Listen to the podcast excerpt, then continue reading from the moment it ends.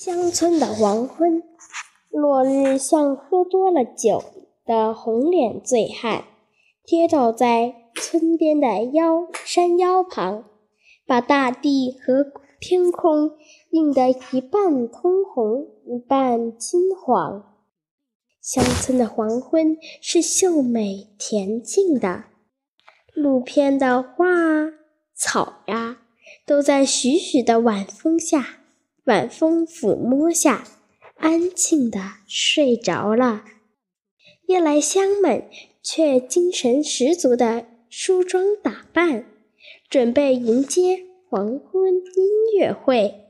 他们用绚丽的晚霞做胭脂，涂红娇美的脸蛋，用金色的光芒做长裙，围上线。套上游戏的腰肢，向小河哥哥要一朵浪花插在自己五彩的秀发。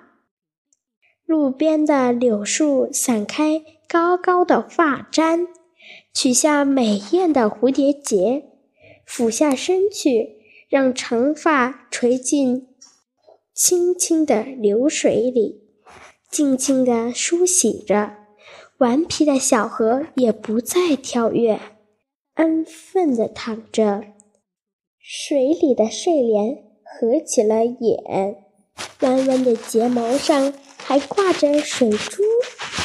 池里的小鱼都回家去了，想必是他们的爸爸妈妈召唤他们回家吃饭了吧。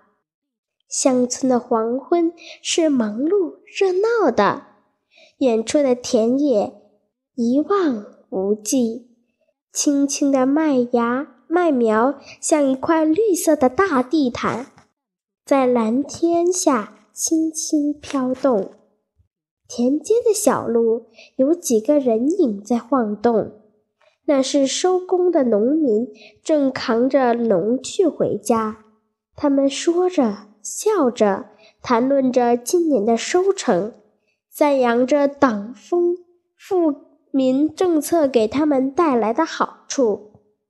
日落西山，鸟归林，鸟儿也匆匆忙忙地往家里赶。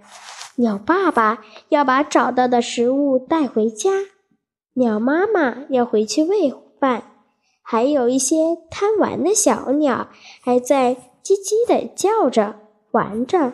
兴致还没有完全消失，夕阳缓缓地向山下隐去，恋恋不舍地收回最后一丝余晖。不一会儿，各回各户的厨房里就响起了锅碗瓢盆的交响曲。